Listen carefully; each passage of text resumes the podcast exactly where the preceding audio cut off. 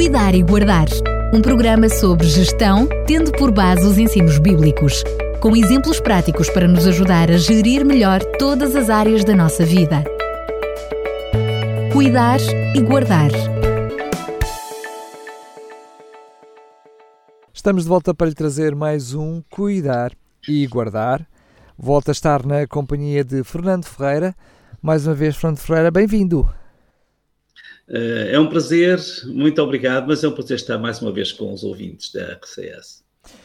Estamos nos últimos programas a falar sobre como cuidar e guardar, ou seja, a gestão espiritual, e tínhamos prometido que queríamos levar alguns programas a falar sobre isso, e neste programa vamos dar precisamente continuidade falando de uma forma mais completa, não é? mais holística do, da, da gestão espiritual.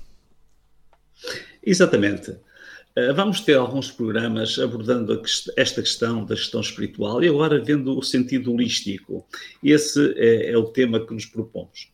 Quando nós olhamos para um ser humano, o que vemos e o que não vemos?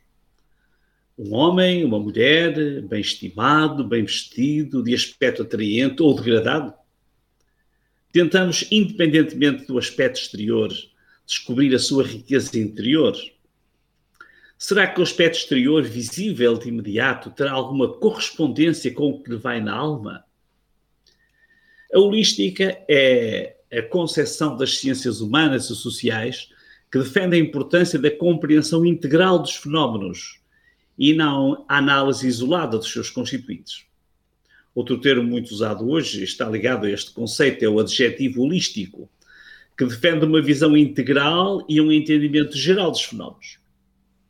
Se pensarmos e se tentarmos aplicar este conceito aos serviços de saúde, apercebemos que a ciência médica se torna cada vez mais especializada.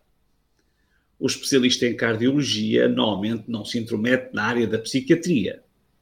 O especialista de, em ortopedia não se pronuncia sobre a área de nutricionismo. É evidente que alguns problemas de cardiologia podem estar associados a disfunções psíquicas pode acontecer que alguns problemas de ortopedia estejam a ser motivados ou agravados por perturbações originadas numa nutrição errática e desequilibrada. Assim, para além da necessidade das especialidades científicas que se compreendem devido à riqueza e à profundidade de conhecimento nos diversos sistemas do corpo humano, em casos mais sensíveis, o atendimento médico tem de se fundamentar num conselho multidisciplinar ouvindo diversos especialistas em áreas muito diversificadas. Contudo, cada ser humano, não sendo especialista em nenhuma destas áreas científicas, deve perceber que necessita ter uma visão alargada sobre si mesmo. Quer isto dizer que deve cuidar da alimentação, do exercício físico, da higiene pessoal, para manter uma saúde física equilibrada mas não pode ficar por aí. Deve compreender que uma, uma, boa alimentação, um exercício adequado, são igualmente fundamentais para a sua mente ou para que a sua mente seja saudável. Por outro lado, precisa ter consciência de que quando cuida eh, especificamente da mente, escolhendo o que vê, o que ouve, o que lê, procurando tempo para a reflexão e a meditação, a paz decorrente deste, deste cuidado com a higiene mental irá exercer influência na sua saúde física. Mas precisa de ir um pouco mais além e cuidar também da sua vida espiritual. A dimensão espiritual interfere poderosamente na saúde mental e também na saúde física. Mais que isto, o aspecto exterior revela o que vai na alma uma vida espiritual ativa ou uma vida espiritual vazia vai refletir-se na forma como nos relacionamos e até como nos apresentamos. Uma avaliação objetiva revelar-nos-á que o cuidado que dedicamos à vida espiritual vai ter influência sobre a saúde da mente e sobre a saúde do corpo.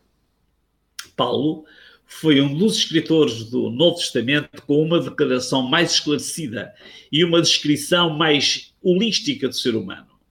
Tente compreender os conceitos. Escreveu: e o Deus de paz, Ele próprio, vos torne puros de uma forma integral e todo o vosso ser, espírito, alma e corpo se mantenham plenamente sem culpa. Este é um texto de 1 Tessalonicenses 5.23, na versão do livro. Paulo não estava a pensar em partes separadas que formam a pessoa, mas no ser humano inteiro. Ele não acreditava que o espírito e a alma pudessem subsistir separados do corpo. Uma alma capaz de separar do corpo advém do pensamento greco-romano.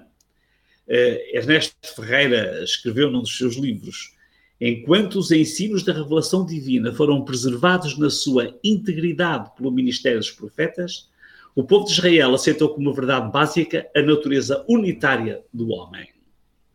Não é possível desagregar o ser humano. Este é uma unidade indivisível. Qualquer tentativa de cuidar de si mesmo apenas de uma parte provocará distúrbios comportamentais e da saúde no todo. Imagine uma pessoa que cuida extremamente bem do corpo, mas não cuida da mente. Pode ser pode ter um corpo escultural, mas quando abrir a boca, notar-se-á o vazio intelectual. Tente imaginar uma pessoa profundamente intelectual, mas que despreza o cuidado do corpo. Ao olhar para essa pessoa, pode notar o aspecto físico descuidado.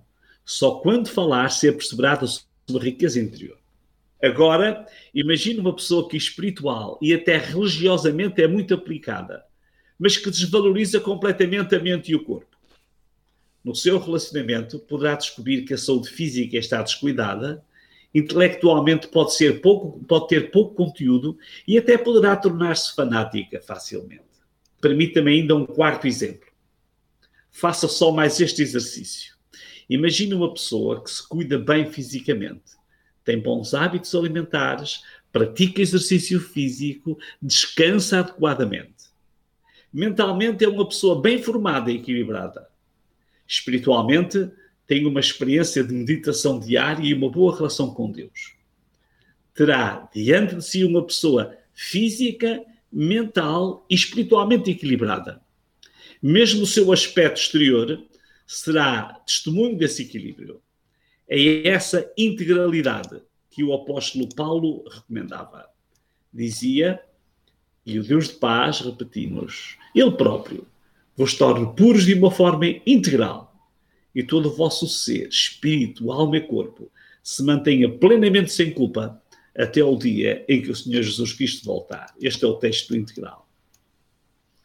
Holismo é, pois, uma forma de se ver a si mesmo e de ver o mundo e todos os seres de uma forma global, como um todo, onde tudo está interligado, onde nada é isolado, tudo pulsa simultaneamente, onde o todo está presente em cada parte.